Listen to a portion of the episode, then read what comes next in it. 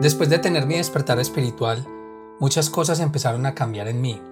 El mundo se sentía diferente y se interpretaba diferente. Después de pasar la mayor parte de mi vida encerrado en mi mente, con el candado del ego en la puerta, distraído por el ruido de mis pensamientos nocivos, el escándalo por fin había desaparecido. Cuando tu mente no interrumpe constantemente, todo es mucho más claro, y la mejor forma de conservar ese estado es meditando.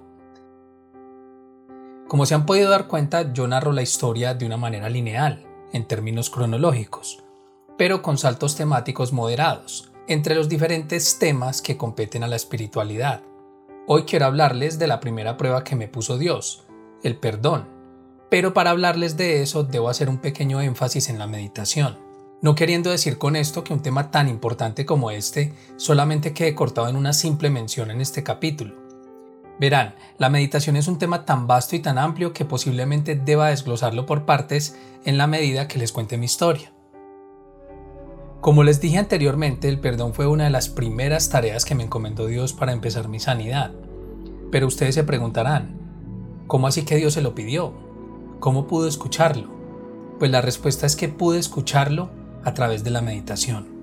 Esta práctica, meditar, es una de las claves, por no decir la más importante, en el sendero de la ciencia de la espiritualidad. Y es así porque como según nos enseña mi maestro y sus antecesores, meditar es conectar con Dios. Y al conectar con Él, lo escuchamos tan fuerte y tan claro como ustedes escuchando este podcast. Tal y como dice Virginia Blanes, orar es hablar con Dios, meditar es escucharlo.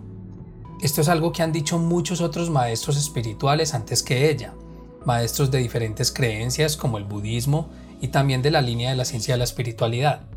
Meditar es escuchar a Dios, porque su voz vive dentro de todos y cada uno de nosotros, en la misma chispa divina que hemos heredado de Él como sus hijos.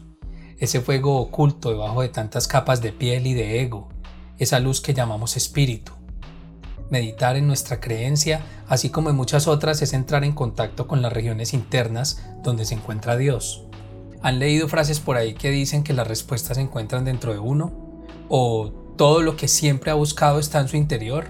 Bueno, a eso hacen referencia. Y el perdón fue de las primeras cosas que escuché de Dios. Fue esa primera prueba que Él me encomendaba entre muchas otras que llegarían. El perdón, cuando es de corazón, realmente suelta las amarras del dolor y del rencor, y todas esas emociones negativas que nos hunden. En mi caso específico tenía dolores de la infancia que había arrastrado durante muchos años, dolores que se habían añejado con el tiempo, echando raíces de aflicción y tristeza, difíciles de identificar para sanar. Había echado mucha tierra a tantos dolores, tratando de ocultarlos, y ellos, como semillas sembradas bajo tantas capas de negación, simplemente habían dado fruto y habían crecido, al punto que las voces de dolor de tantos años se habían convertido en gritos de rabia, negativismo y rencor que canalizaba y expresaba constantemente a través de la ira. La ira era mi lenguaje habitual, acompañado de otros demonios que pensaba harían parte de mi supuesta personalidad hasta el final de mis días. Había llegado a creer que simplemente yo era así y nada más podía cambiarme.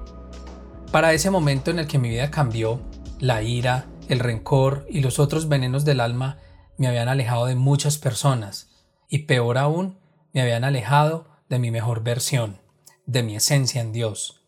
A veces orgulloso exclamaba que tenía tres enemigos de sangre, es decir, tres enemigos que odiaba hasta la muerte.